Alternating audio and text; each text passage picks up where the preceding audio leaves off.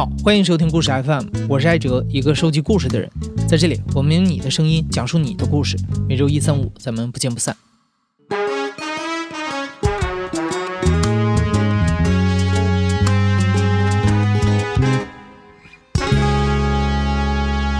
二月七日，华南农业大学宣布，穿山甲是新型冠状病毒潜在的中间宿主。正好明天二月十五日就是世界穿山甲日，我们制作的这期特别节目来跟你说一说穿山甲的处境。今天故事的讲述者徐佳明是一个生活在广州的记者，他曾经在《南都周刊》和《南方周末》这样的媒体工作过。二零一九年，他加入了全球环境报道联盟，和来自亚洲和非洲的三十多个记者一道，深入调查了穿山甲的非法贸易链。我是北方人，我在北方生活的过程中，我从来没有听说过有谁要吃穿山甲，或者是呃完全没有这方面的任何知识。呃，但是我已经在广州生活六年了，我知道广州呃广东这边有有些习俗是喜欢吃野味的。呃，我似乎听到过。呃，人们谈起过，就是穿山甲是一个，是是其中一个野味吧。我想应该有两个背景，呃，一个是可能是有一些人还是会相信这样的穿山甲的食物，它确实是有好处的，比如说它是不是可以治某些病，它的血炒饭啊会对你什么之类有有各种各样的好处。我我我跟他们去那些餐馆，其实我没有听到特别有体系的，比如说吃穿山甲可以。具体的怎么样？比如说壮阳啊什么之类，没有听到过。但是他每个人都说穿山甲是好的，是吃了呃是很补，大家就用这个词，就是它很补。呃，中医认为穿山甲它有这个呃挖掘或者掘地的习惯，所以穿山甲就有它以形补形或者什么样，它有这样帮你疏通、打通这个的功效。比如说穿山甲在中药里面的一个很重要的药用就是通乳。呃，妈妈生了小孩之后，她没有足够的奶水，很多人相信穿山甲和猪脚啊什么一起煲是可以通乳的，这是他的一个理论，就是他的中医的传统的理论。这个中医的理论有特别大的争议，很多的专家和动物保护机构都出来向公众做过科普，指出穿山甲的鳞片结构主要是蛋白质，它和人类的指甲、毛发的组织是一样的，并没有什么神效。然后更多的。我听到的段子或者版本，比如说，他们讲那个广州以前那个市委书记万庆良嘛，就出事的那个，他很喜欢吃穿山甲。这个我不知道是真的还是假，我只是在饭桌上听他们提起。其实我想他的心里也是一种很有面子呀，很炫耀呀，我吃到一个很贵的东西，很稀罕的东西。因为其实在中国做穿山甲保护，几乎这些所有记者都不会离开一个 NGO，叫做中国绿发会，它也是一个。呃，很重要的一个野保或动保领域的一个 NGO，有很强的这种半官方背景，呃，所以他们也比较敢做，也也相对强势一些。然后在野保领域，他们做在穿山甲也是他们很重要的一个项目，呃，也跟他们接触。他们在广州刚好有一个这样的一个救护的行动，呃，是呃广州海海关罚没的一些穿山甲，他们在救，尝试去救，尝试去野野放，都是第一次来做。呃，四月底五月的时候，在中国，在广州。呃，前后一共见了三次穿山甲，然后当我见到真的那个穿山甲，因为它也是被被解救出来的，其实他们也是奄奄一息的那样一个状态，是很可怜的。就是白天的时候，下午去它是不会动的，基本上就蜷缩在那个角落里面，一个很深的印象。然后看起来也挺脏的，身上有泥巴呀，然后又不活泼。然后我们工作人员，绿发会的工作人员那个 Sophia，她也挺有名，她叫做穿山甲女孩，呃，也有一些媒体报道过。她，因为她也是相当于绿发会来做穿山甲这个专项的一个一个工作人员，呃，一个女孩子，呃，她也很不容易，一个人从北京跑到广州来做，然后她要，呃，因为她相当于要做个实验嘛，他要自己给穿山甲做饭，要买什么鸡蛋煮煮出来，然后把那个蛋黄打出来，他还要请呃云南的志愿者帮他寄些蚂蚁，然后我们就要帮他去挑那些蚂蚁，蚂蚁已经冻成冰疙瘩，我们从那个动物园的。冰箱拿出来，要把里面的树枝啊、塑料啊捡出来，然后把蚂蚁挑出来给它，它打成糊和鸡蛋那些打在一起，就好像一碗芝麻糊一样，给穿山甲吃。它是基本上是只吃蚂蚁的，而且是有很多是只吃白蚁的，白蚁就更难找。所以养穿山甲，首先是很难，而且其实很贵的。找到穿山甲食量的呃蚂蚁是很贵的，因为一只穿山甲可以吃一个一个山头的至少一亩的山的这个白蚁和蚂蚁这个害虫，它都可以可以吃掉，比我们日常想到的还要大。它能吃很多，如果它是健康的话。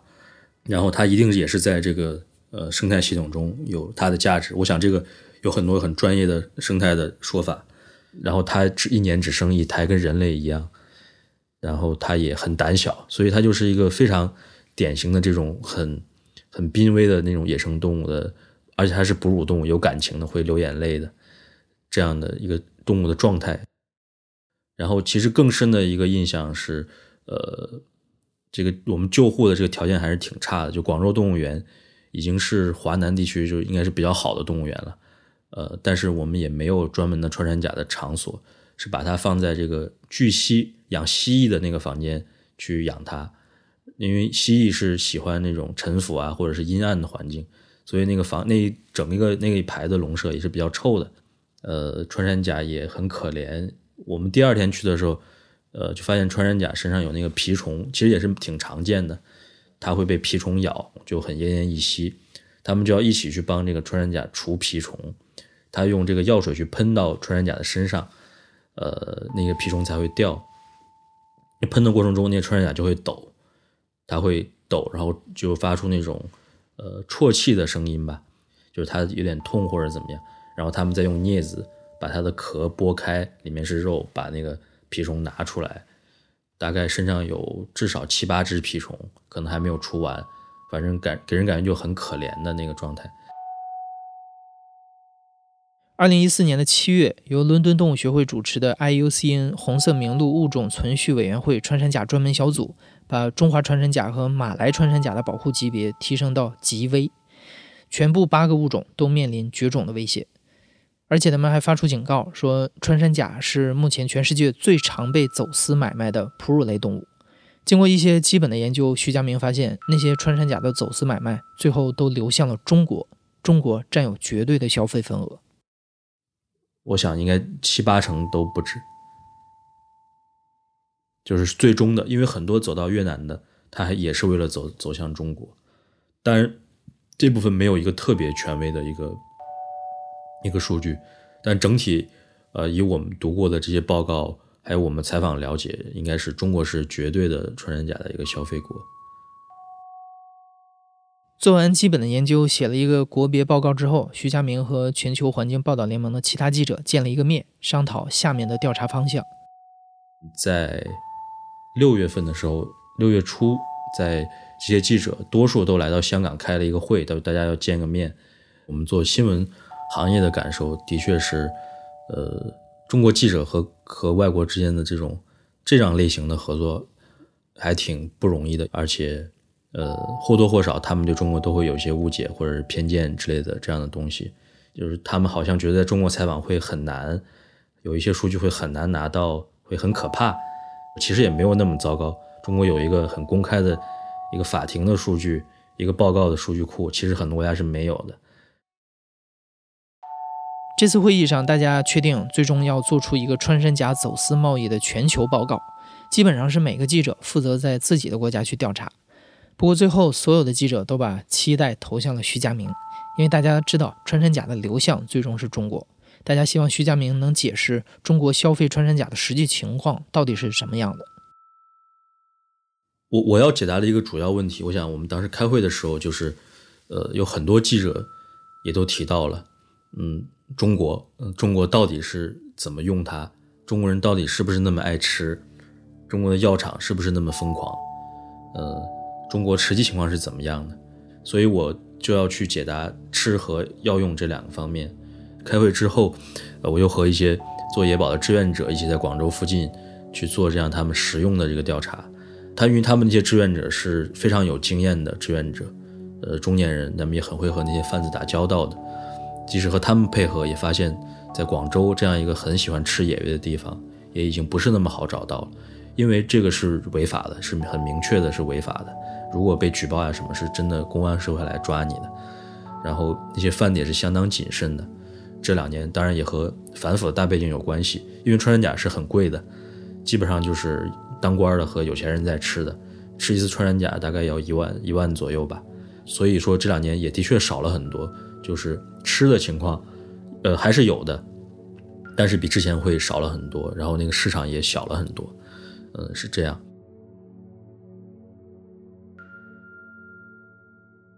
然后我们就要去回答这个呃药的部分，中国到底用多少的药？在中国，其实关于穿山甲最大的一个法律漏洞就是说它的入药是合法的，只有中国，几乎只有中国留了这样一个合法的口子，就是就是中药。它的情况会和呃犀牛骨和虎骨有一点像，就是我们国家是遵守那个国际条约的，是它不能贸易啊，不能这些都是不行的，你把它烹饪卖钱都是不行的。但是有一项就是穿山甲的药用是合法的，呃，然后中国有很多种药，大概六七十种药是要用呃穿山甲来做药的，在中国买到合法的药用的穿山甲的鳞片是很容易的，就起码我们在广州、佛山、汕头、南宁这几个城市吧，我在中国去的几个城市都可以找到药店买到合法的穿山甲的鳞片，它价格大概在十块钱到七块钱人民币一克。不等，它是一个比较贵的中药了。呃，其实，在二零一五年之前，我们国家有这样一个说法，就是官方林业林业系统有这样一个说法，他说中国有一个库存系统，我们用的所有的穿山甲现在合法用的批出来的批文，都是来自于这个库存系统。这个一年的量大概是，我没有记错，大概是二十五吨左右吧。呃，这个量应该是呃远远。不够中国市场的需求的，呃，因为中国会经常发现十几吨的走私的案例，就是一方面你走私需求那么大，但是一方一方面官方你只一年批五吨，而且二零一五年之后这个数据不公开了，就是呃，这也是中国绿发会一直在打的一个点，就是呃，政府信息公开嘛，去申请政府信息公开，去写诉状或者是写这个申请报告，也都没有得到答复。所以这是一个非常大的一个漏洞，或者是呃问题。我们有库存，我们库存量多少是不公开的，就所以这方面就有两个问题：一个是我们罚没和走私的呃查获的东西是不是会流入合法市场，还有就是合法市场的量和它的普遍程度到底是怎么样的。呃，这两个问题我要回答。我们首先回答了第二个问题，就是中国的药厂的情况大概怎么样？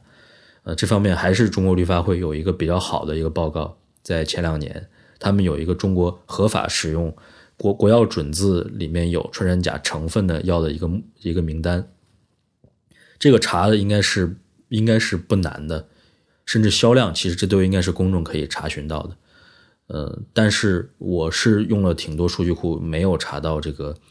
呃，在今年二零一九年没有查到这个。呃，穿山甲的这个数据情况，所以只能依靠他们一六年的那个表格。但是我们对了一下，那个表格里面多数药还是在用的，还是存在的。然后这其中大概有呃两三家工厂是在广东的，然后我们就呃去去了这几家工厂。很幸运，其中一家工厂刚好我们是周末去的，刚好碰到了他的一个就相当于采购的主管之一吧。他也很高兴跟我们谈穿山甲，我们也是暗访的形式。他非常信任我们，给我们看了一个他手里有的批文，呃，是一个天来自天津的批文，一个广东的工厂有用的一个天津的批文，然后那个用量是八百公斤，然后他告诉我这个量是很小的。如果这样对比的话，一个这样的他也不是什么特别大的厂在药厂里，因为还有比他们大的多的厂，很多很有名的药厂都在做有穿山甲相关的药。呃，这样一个厂，它都一个月左右就会用到八百公斤的话，那我们二十五吨的那个量是经不起推敲的嘛？然后这是我们通过就是采访和暗访得到的一个线索，就也许可以回答，就是中国在药用这一块，呃，可能是存在比较大的或者是比较明显的这个这个呃值得去监督的地方吧。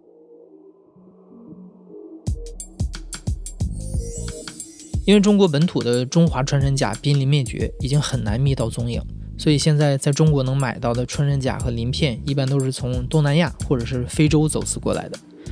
那根据这次非洲记者的调查发现，来自中国的购买者已经深入到非洲的村子里，直接去收购穿山甲了。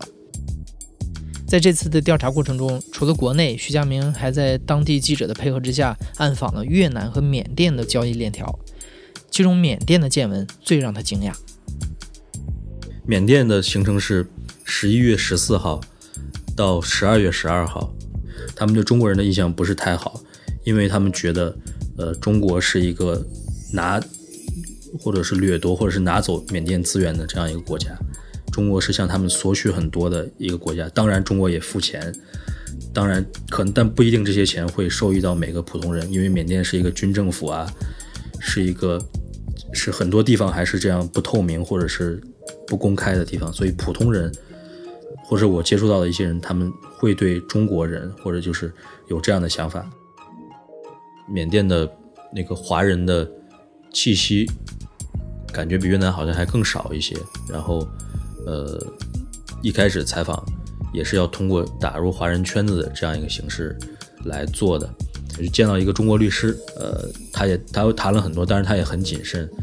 呃，但他透露的一个信息就是说，其实，在缅甸吃穿甲是非常容易的，他们都知道，就他们这样的这个做写字楼的这个圈子的中国人都知道有这样一个地方。呃，不如去看看。我知道这个线索之后呢，我们就去了这个饭店，相当远。但是我们去去到之后呢，就进入了那个那样那样的一个世界，就是呃中国人的做这种灰色生意的中国人的世界，就是那个饭店的感觉就和中和北京的一个饭店都一模一样，就是每个人都喝得醉醺醺的，全是白酒味道，然后用各种南方的方言也有，北方的方言也有，大家在吹牛逼啊，在扯淡啊，在讲在谈女人啊。呃，在说自己赚了多少钱呀，诉苦啊，因为我能听得懂嘛。他们也都非常放得开，声音很大，在那里就和中国任何一个饭店一样。徐佳明去这个饭店的日期是二零一九年的十一月十九日。从饭店出来之后，徐佳明录了一段声音日志。十一月十九日下午十一点半左右。呃，今天我们。最大的发现是去了昨天中国律师介绍的那个餐馆，那餐馆的位置非常特别，它就在缅甸机场国际机场的正对面，是一个专门针应该是专门做中国人生意的一个酒店一个宾馆，然后下面有一层有三四家，有两三家饭店，不同档次有很有比较贵的，有比较普通的快餐的，然后也有一些呃特产店，这样都是很多中文，看到的人也是中国人。然后我们在一个叫做香晴阁的这样一个饭店里面，嗯，我们去点了一些正常的菜，然后跟老板聊了一下，就说我们想吃穿山甲，想招待人，他当场就答应，他也然后说不用预定，他们做这个已经做了十多年了，非常自信。然后这个已经跟我们在中国和越南看到的情况不一样，在中国那老板非常谨慎，你需要三四次。吃饭，他才有可能给你一点点信息，才可能去相信你。在越南也是，他说你要提前一星期去预定。我们没有想到这么简单。吃完饭结账之后，我跟老板说我想看一下，我才放心。他很随便的叫了一个厨师，应该是个越南籍的厨师，就带我去后厨。他就拎了一只穿山甲出来。我已经半年没有见到活的穿山甲，上一次还是在广州一个穿山甲的营救行动中见到过。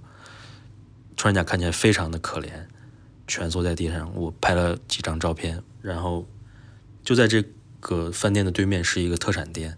它里面也在卖穿山甲的鳞片和穿山甲的粉，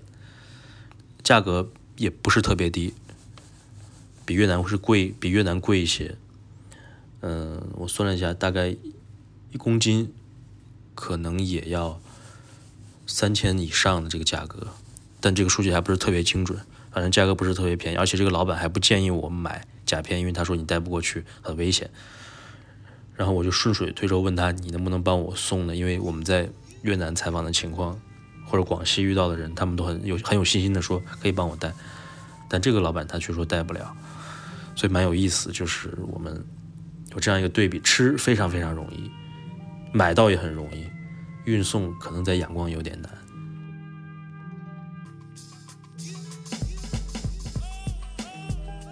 十一月二十七日，徐佳明第二次在缅甸见到了有人贩卖活的穿山甲。那是在缅甸东部掸邦的一个著名的边境城市，叫做大其力。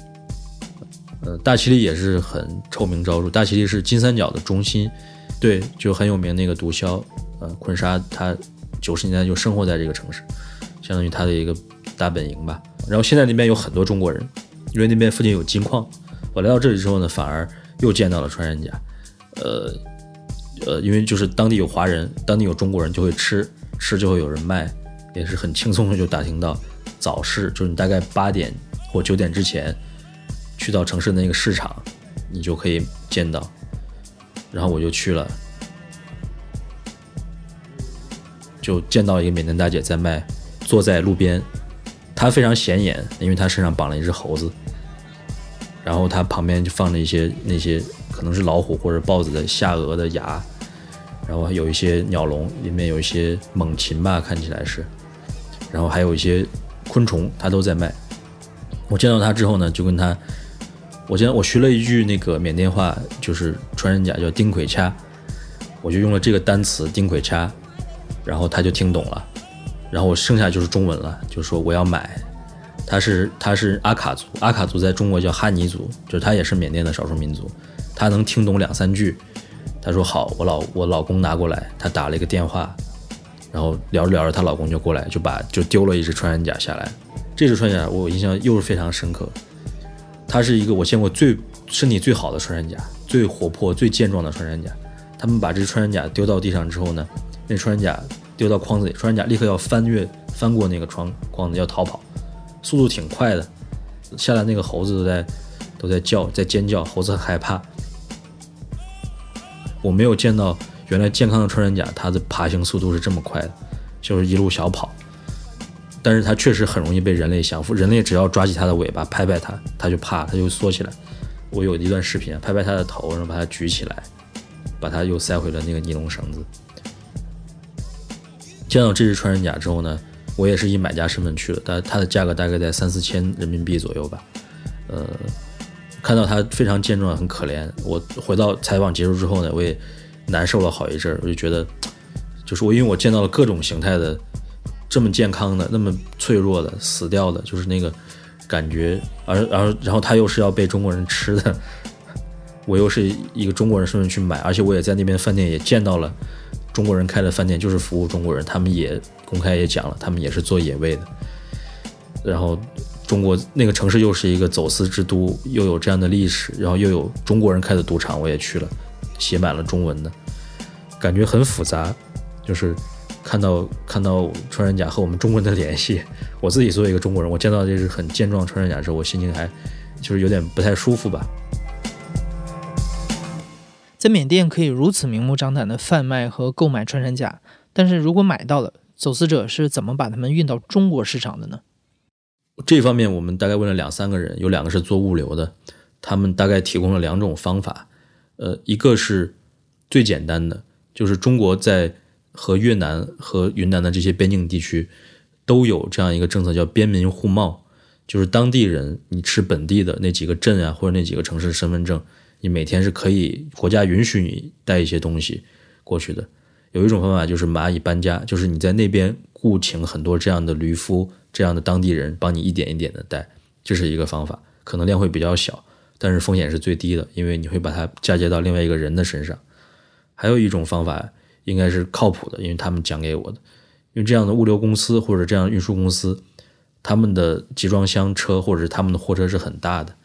它可以把穿山甲的鳞片活的不提啊，穿山甲因为当地其实也是有安检的嘛，它可以把穿山甲的鳞片打成，比如说几公斤几公斤的，混在成吨成吨的物品里面，这样混过去，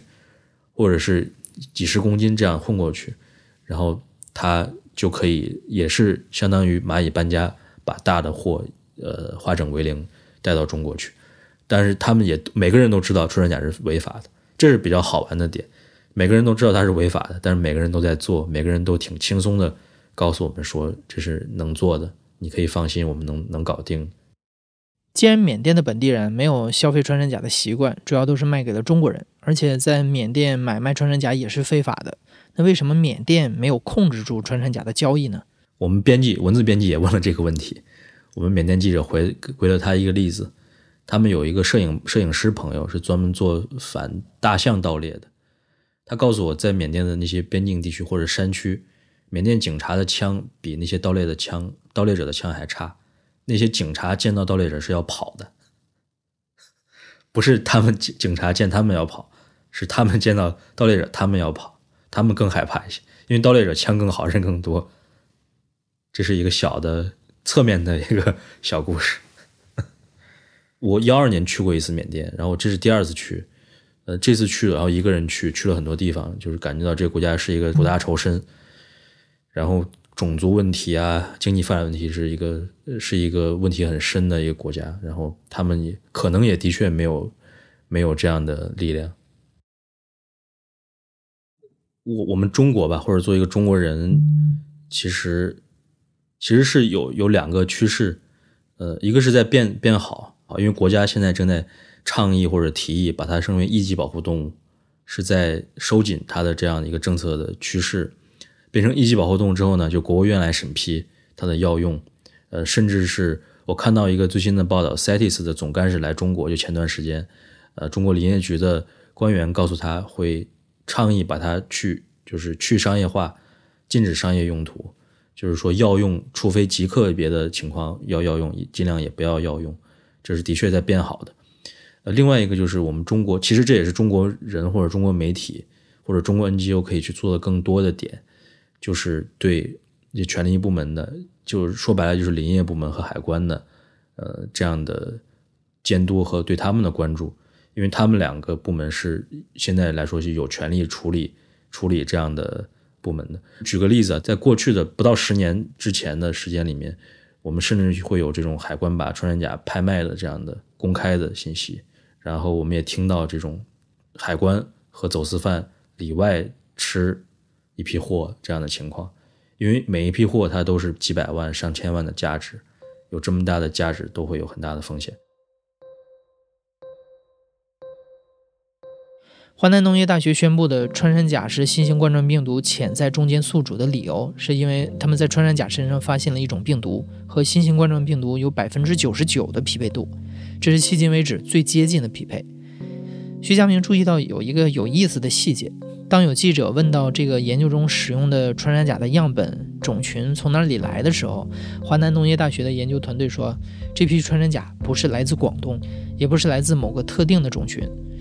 所以根据这些信息，徐家明怀疑这批携带病毒的穿山甲很可能就是从海外走私到中国的穿山甲。当然，这目前还都是猜测，希望将来科研工作者能够公布更多的细节。确实。我也希望中国人尽量不要吃野味，因为它又不文明又危险。这个确实是，呃，因为我在我在广东也生活了几年嘛，可能确实广东啊、云南、广西这地方又有可能有些这样的习惯，又不文明又危险。希望年轻一代，九零后、八零后没有这个习惯吧，因为他也一点也不酷。